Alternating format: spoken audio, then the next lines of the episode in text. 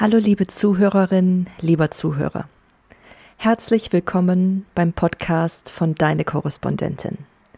Mein Name ist Sarah Tekert und ich bin die Niederlande-Korrespondentin im Team. Heute geht es um Taiwan. Ganz konkret um Erdbeben, die Bedrohung durch China und Feminismus. Karina Rother lebt seit 2016 in Taiwan und arbeitet als freie Journalistin für deutsche Radiosender. Sie beschäftigt sich unter anderem mit den Themen Erinnerungspolitik, Demokratiegeschichte, Arbeitsmigration, globale Lieferketten und Militärstrategie in Asien. Und bevor es losgeht, noch ein kurzer Hinweis. Wenn euch deine Korrespondentin gefällt und ihr wissen möchtet, wie ihr uns und unser Magazin unterstützen könnt, dann bleibt auf jeden Fall bis ganz zum Ende der Folge dabei.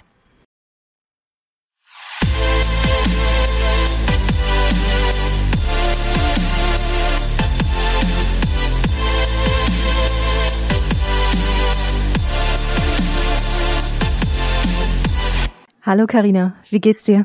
Hallo Sada, ganz gut, ganz gut. Ich bin in Taipei, es ist relativ warm hier heute mal wieder. Es gab ja Mitte September Schlagzeilen über Taiwan, über ein schweres Erdbeben. Wie war das? Wie hast du das erlebt? Wie läuft es jetzt mit dem Wiederaufbau? Wie ist die Lage?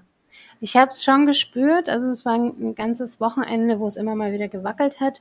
Und das Stärkste davon, das hat äh, an der Ostküste zwei Häuser zerstört und eine Brücke. Aber es war jetzt in Taiwan auf jeden Fall keine so große Schlagzeile. Also dadurch, dass das eine pazifische Insel ist, die an so Überschneidungen von vulkanischen Platten liegt, sind wir hier an Erdbeben einfach gewöhnt.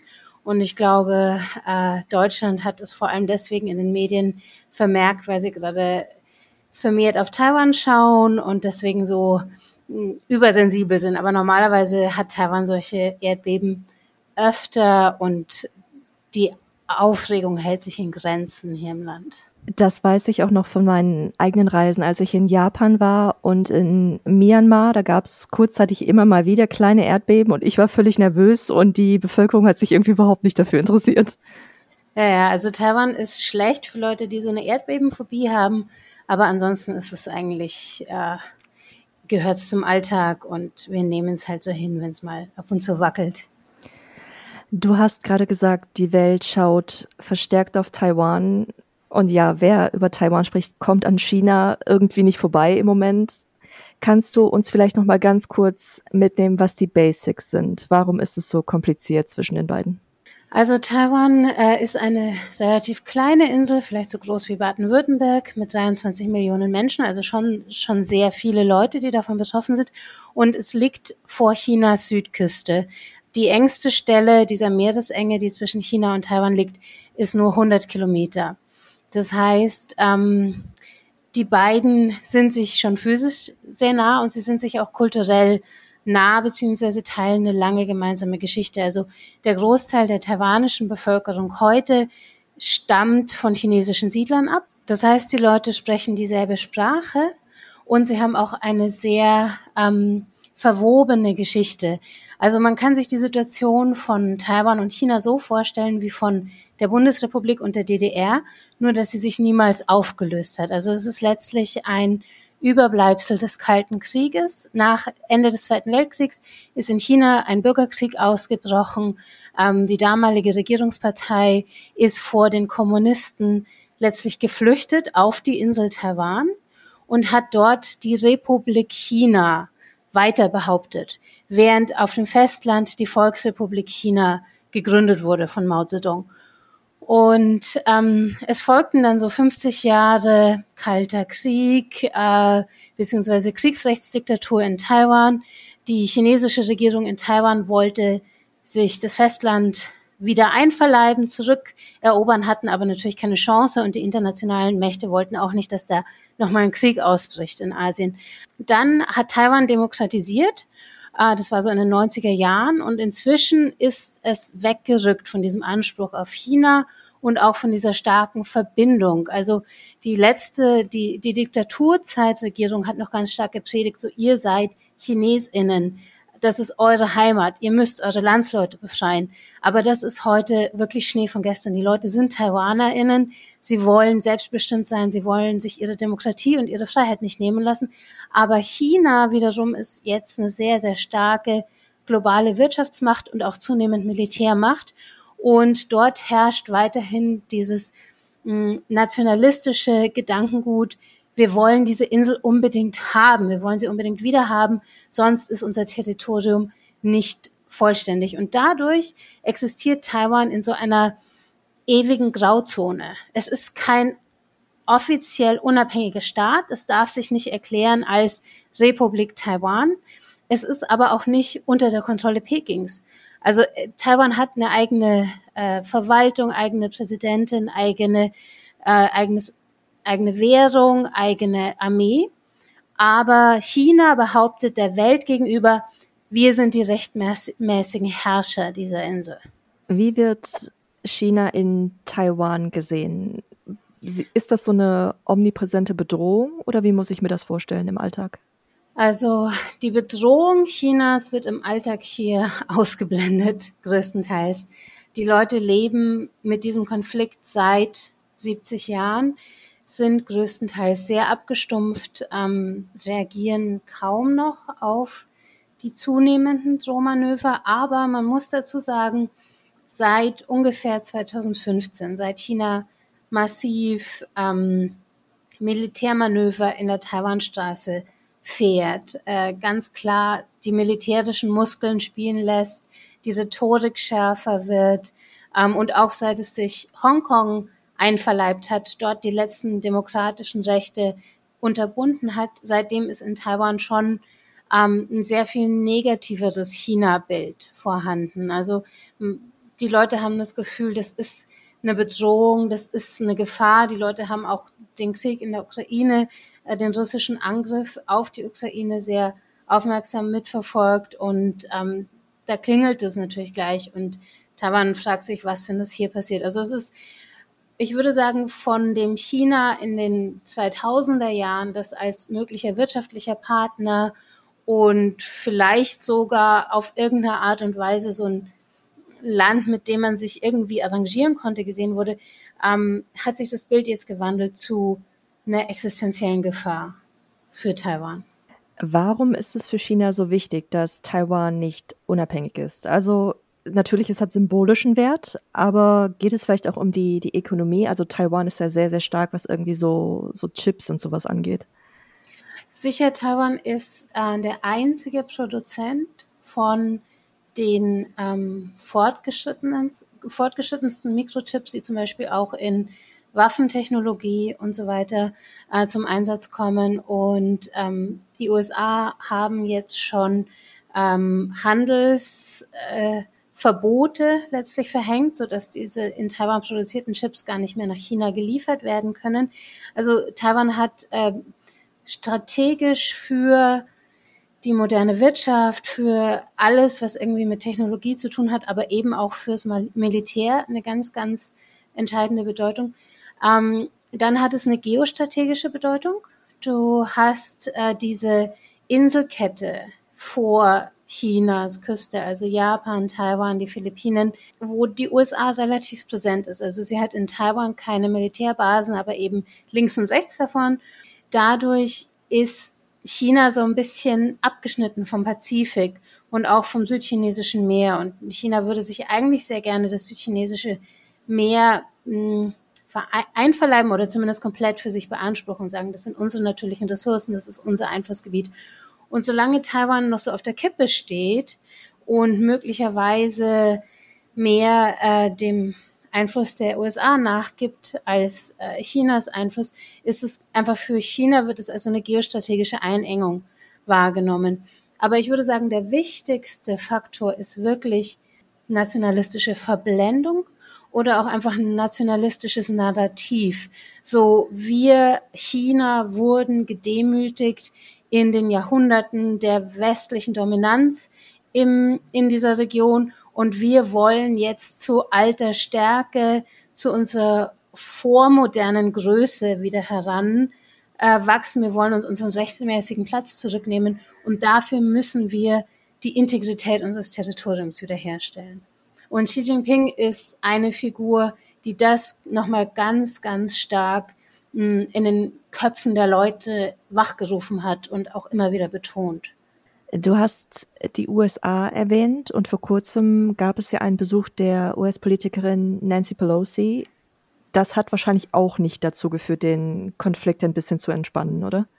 Ja, also der, ob der Besuch stattfindet, war im Vorfeld ja nicht klar und China hat von Anfang an gesagt, das äh, wird als Provokation wahrgenommen. Und warum wird es als Provokation wahrgenommen? Weil dadurch, dass China in der Welt die Ein-China-Politik verankert hat sozusagen, können Staaten nur entweder mit China oder mit Taiwan diplomatische Beziehungen aufrechterhalten. Die großen westlichen Staaten oder beziehungsweise die allergrößte Mehrheit der Welt äh, hat Beziehungen zur Volksrepublik China und keine offiziellen Beziehungen zu Taiwan. Es ist zwar Parlamentsaustausch, findet statt. Jetzt gerade, als wir das aufnehmen, ist eine deutsche Delegation hier in Taiwan zu Besuch, aber es geht selten bis in die höchsten Ebenen. Das heißt, Nancy Pelosi als Sprecherin des Repräsentantenhauses war einfach so eine Nummer zu groß, um Taiwan besuchen zu können und dass China das einfach so durchgehen lassen kann, weil das so als indirekte Anerkennung Taiwans als äh, souveräner Staat wahrgenommen wird. Und was dann passiert ist in Reaktion auf den Besuch, war eine viertägige Militärübung in der Taiwanstraße und ähm, also das heißt in den Gewässern, die die Insel umgeben. Ähm, und die ist teilweise bis auf 20 Kilometer an Taiwans Küste rangegangen. Also das war wirklich so ein Abschnüren der Insel und das war so ein Zeichen Chinas, so wir können euch hier ganz, ganz schnell einkreisen und ähm, strangulieren sozusagen. Das war die Botschaft dahinter. Ich habe es jetzt öfter in den Medien gesehen in der Vorbereitung für diesen Podcast, dass es Vergleiche gab zwischen dem Angriffskrieg von Russland auf die Ukraine und China und Taiwan. Aber es ist ja nicht komplett zu vergleichen. Ukraine ist ein unabhängiger Staat, Taiwan wird von vielen Ländern nach wie vor nicht als unabhängiger Staat anerkannt. Habe ich das richtig gesagt? Stimmt das so? Das ist der, das eine Problem, dass Taiwan in der UN nicht denselben Rückhalt mobilisieren könnte wie die Ukraine, weil es eben kein Mitglied der Vereinten Nationen ist. Aber auf der anderen Seite ist die geostrategische Lage auch ganz eine andere. Russland konnte ja einfach über die Grenze marschieren. China kann das nicht. Da ist eine Meerenge dazwischen, die das sehr, sehr erschwert und die die Landung und den Ausgang eines Angriffs sehr unsicher macht. Das ist das eine. Das andere ist, wie hältst du dann so eine Besetzung? Also ähm, du musst ja ständig dann über diese Meerenge hinweg Nachschub und Truppen und so transportieren. Das, die Herausforderung für China ist eine viel größere, aber gleichzeitig ist die Herausforderung für die Welt im Kriegsfall noch mal viel größer als ähm, bei Russlands Angriff auf die Ukraine. Und zwar in dem Moment, wo in Taiwan Krieg herrscht, schweigen hier die Chipfabriken. Da läuft nichts mehr vom Band. Und ähm, es reicht, wenn wir eine Woche Produktionsausfall hier in den Hightech-Standorten haben, dann ist wirklich die ganze Weltwirtschaft am Abrutschen. Dann kann kein Autohaus ähm, mehr produzieren, dann können keine Handys, keine Laptops und so mehr hergestellt werden. Also der Schlag eines Kriegs in Taiwan für die Weltgemeinschaft wären nochmal ungleich größer. Und dadurch, dass die USA immer mehr signalisieren, dass sie Taiwan in so einem Fall helfen würden und die USA wiederum in Japan und den Philippinen und noch anderen Ländern Militärbasen haben, die China dann bestimmt auch angreifen würde, wären wir da ganz schnell in einer Weltkriegssituation. Vor dem Hintergrund der Schwierigkeiten, vor allem geografisch mit der Meerenge, die du gerade beschrieben hast und eben auch diesem drohenden Weltkriegsszenario. Für wie wahrscheinlich hältst du es, und ich weiß, es ist natürlich nicht möglich, in den Kopf von Leuten zu schauen, aber für wie wahrscheinlich hältst du es, dass China versuchen wird, sich Taiwan einzuverleiben? Unter rationalen Gesichtspunkten ist es unwahrscheinlich. Also unter rationalen Gesichtspunkten würde China weiter drohen, weiter sein militärisches Säbelrasseln aufrechterhalten, äh, Taiwan international isolieren und sozusagen den Status quo auf unbestimmte Zeit weiter ähm, führen, wo China eben behauptet, das ist unsere Insel, aber de facto nichts tut.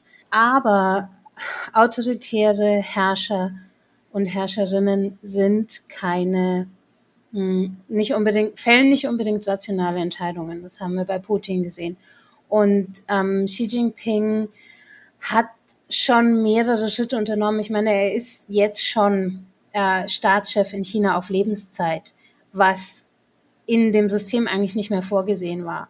Und es kann gut sein, dass er sich zum Ziel gesetzt hat, bis 2049, wenn die Volksrepublik ihren 100. Geburtstag feiert, muss das chinesische Reich sozusagen wieder vereint sein. Und das heißt, laut MilitärstrategInnen ist die kritische Zeit, wo China theoretisch die militärischen Kapazitäten erreicht hätte, um die Drohung wahrzumachen, so zwischen 2027 hm, und 2032. Also da wird es nochmal richtig heiß in Taiwan. Und erschwerend dazu kommt eben noch, dass China in Taiwan wirklich jeden Rückhalt inzwischen verloren hat. Also die ursprünglich geplante friedliche Annexion unter dem Mantel ein Land, zwei Systeme, wie es in Hongkong passiert ist, die ist nicht mehr vorstellbar in Taiwan. Und dadurch sind so die Stakes für China einfach nochmal viel höher jetzt. Du hast uns gerade schon erklärt, was die Auswirkung sein könnte auf die Weltwirtschaft.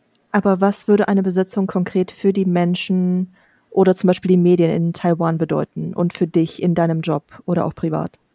Das hängt sehr davon ab, wie so ein Angriff ablaufen würde und wie schnell sich die taiwanische Bevölkerung ergibt, beziehungsweise wie, wie lange sie Widerstand leistet.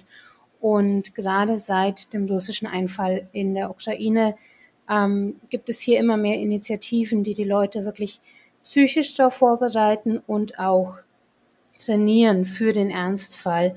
Und es zeichnet sich gerade ab, dass die taiwanische Bevölkerung nicht unbedingt bereit ist, einfach so diese Übernahme zuzulassen. Das heißt, es könnte ein langgezogener Krieg werden. Wenn nicht, wenn es Peking gelingt, schnell die ähm, Knotenpunkte zu besetzen und die Insel äh, sozusagen widerstandsarm unter die eigene Kontrolle äh, zu bringen, dann denke ich, ist es ein langsamerer Prozess, aber trotzdem ein Prozess, in dem Taiwan ähm, auf brutale Weise seine Demokratie und seine zivilgesellschaftlichen Freiheiten verliert, einschließlich der Medien- und Pressefreiheit. Vielen Dank schon mal dafür. Lass uns mal kurz das Thema China abschließen, denn wir sind ja ein feministisches Magazin, ein feministischer Podcast. Und Taiwan hat eine Präsidentin. Ja, Tsai Ing-wen. Wie kommt sie denn im Land an? Erzähl uns doch mal ganz kurz was dazu. Die Umfragewerte, äh, wie in jeder Demokratie, gehen rauf und runter. Ähm, die, sie hatte mehrere Meilensteine, die sehr für sehr viel Zuspruch gesorgt haben in Taiwan. Das eine ist, in ihrer Amtszeit hat sie die gleichgeschlechtliche Ehe in Taiwan legalisiert und damals noch gegen eine Mehrheit, die das eigentlich nicht wollte. Aber inzwischen sieht man aus den Umfragen, dass äh, die Gesellschaft durch diesen Entschluss liberaler wird und das jedes Jahr mehr befürwortet. So, ähm, dann kam natürlich die Protestbewegung in Hongkong, ähm, wo sie sich sehr mit den DemonstrantInnen solidarisiert hat und die Bevölkerung einfach nochmal sich bewusst gemacht hat, wie wichtig das ist, dass sie eine Präsidentin haben, die Taiwans Souveränität wirklich verteidigt und wirklich als hohes Gut bewertet. Ähm, und dann kam die Corona-Pandemie, ähm, wo Taiwan ja international als sehr großer Erfolg gilt. Und das ähm, hat der Präsidentin auch noch mal einiges an Lorbeeren eingebracht, aber aktuell sind es wieder so Business as usual. Also es geht um, um Wirtschaftspolitik, es geht um ja diverse politische Entscheidungen, die weniger beliebt sind. Ähm, Interessanterweise spielt die Tatsache, dass Tsai Ing-wen eine Frau ist, im taiwanischen Diskurs kaum eine Rolle. Also äh, so offen zutage getragener Sexismus ist weder in den Medien noch von den politischen Gegnerinnen zu sehen. Und das ist schon ähm, überraschend, weil sie immerhin die erste Frau in so einer hohen politischen Position ist. Das freut mich sehr, dass du das gerade gesagt hast. Meine nächste Frage wäre nämlich gewesen, weil ich immer noch äh, die Bilder von dem Video aus Finnland vor Augen habe und es ein riesiges Drama gab, ob Politikerinnen tanzen dürfen und auf Partys gehen dürfen. Sowas gibt's nicht in Taiwan, dann offensichtlich. Gibt es nicht. Man muss aber auch dazu sagen, dass Tsai Ing-wen eine sehr, sehr beherrschte Frau ist. Also sie orientiert sich so ein bisschen an so einem Merkel-Stil. Wir wissen nichts über ihr Privatleben, außer dass sie zwei Katzen hat. Sie ist auch jetzt wirklich keine Politikerin, die irgendwie durch ihren Stil oder ihr Charisma Leute führen sich überzeugt, sondern sie ist eine sehr, sehr sachorientierte Frau. Sie hat einen PhD in ähm, Wirtschaftswissenschaften. Also sie ist wirklich mehr so die Denkerin als jetzt die, die Persönlichkeit. Wie würdest du allgemein den Feminismus oder die Emanzipation im Land beschreiben in Taiwan? Das ist eine sehr große Frage, an der ich sicher scheitern werde. Ähm, aber ich versuche es mal so. Frauen sind in Taiwan in den in die Arbeitswelt integriert, zu dem Punkt, dass sie eher da, unter der Doppelbelastung leiden zwischen ja, zwischen den traditionellen Familienaufgaben, die immer noch mehrheitlich an ihnen hängen bleiben, und dem sehr, sehr fordernden Berufsalltag, weil in Taiwan eben hohe ähm, Überstundenzahlen, äh, anstrengende Arbeitstage zur Norm gehören und es wenig Arbeitsschutz gibt andere Minderheiten, also LGBT-Personen, People of Color, äh, sind in Taiwans öffentlichem Raum noch relativ wenig sichtbar. Also LGBT-Stars äh, ergreifen immer öfter das Wort oder outen sich öffentlich. Es gibt eine, ähm, die Ministerin für Digitales ist eine Transfrau im Kabinett, aber gerade so was ähm, Antirassismus-Gedankengut angeht, ist Taiwan doch noch, hat noch einiges vor sich.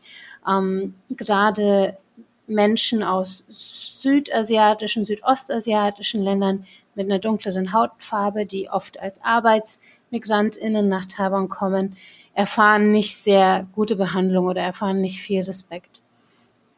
Was ich sonst zum Thema Gleichberechtigung noch sagen möchte, ist, in Taiwan und generell in Ostasien ist der öffentliche Raum sehr sicher für Frauen.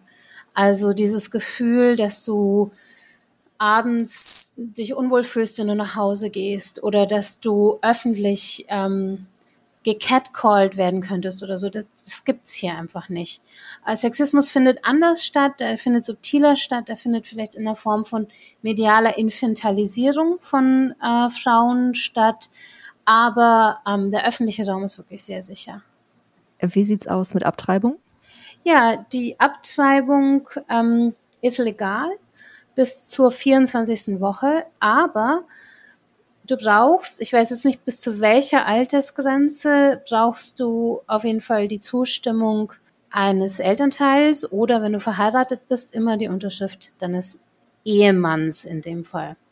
Äh, und solche Rechte gibt es noch ziemlich viele in Taiwan. Also zum Beispiel, wenn du äh, künstliche Befruchtung ähm, nutzen möchtest, dann darfst du das erst, wenn du verheiratet bist als Frau. Dann brauchst du die Zustimmung deines Ehepartners. Also ähm, so diese juristische Mündigkeit ist noch nicht so ganz umgesetzt. Abschließende Frage, woran arbeitest du gerade für deine Korrespondentin? Worauf dürfen wir uns freuen von dir? Jetzt gerade diese Woche schreibe ich einen Artikel über mh, hm, eine Fußballerin, die schon bevor es in Deutschland anerkannten Damenfußball gab, hier quasi internationale Meisterschaften gewonnen hat. Und mein nächstes Thema ist die Geburtenpolitik und warum Taiwan in der, ja, beim Thema Gewalt in der Geburt, beim Thema äh, natürliche Geburt, respektvolle Geburtsbegleitung doch noch weit zurück ist im Vergleich zu dem, was wir erwarten im Westen. Liebe Karina, vielen lieben Dank und viel Erfolg damit. Vielen Dank. Und bevor ich diese Folge abschließe, noch kurz ein Hinweis. Wenn euch deine Korrespondentin gefällt, dann könnt ihr uns auf Steady mit vier 8 oder 20 Euro im Monat unterstützen. Einmalige Spenden sind natürlich auch möglich und immer sehr gerne gesehen. Schaut dazu gerne auf unsere Website deine-korrespondentin.de und dort findet ihr unter Unterstützen weitere Informationen. Seit neuestem haben wir auch die Funktion Buy Me a Coffee. Damit könnt ihr uns einen oder mehrere Kaffee im Wert von jeweils drei Euro spendieren. Klickt dazu einfach auf der Website auf ein rotes Kaffeebecher-Logo. Das findet ihr unten rechts in der Ecke. Und dann sage ich jetzt schon mal vielen lieben Dank für eure Unterstützung und noch einen schönen Tag. Macht's gut.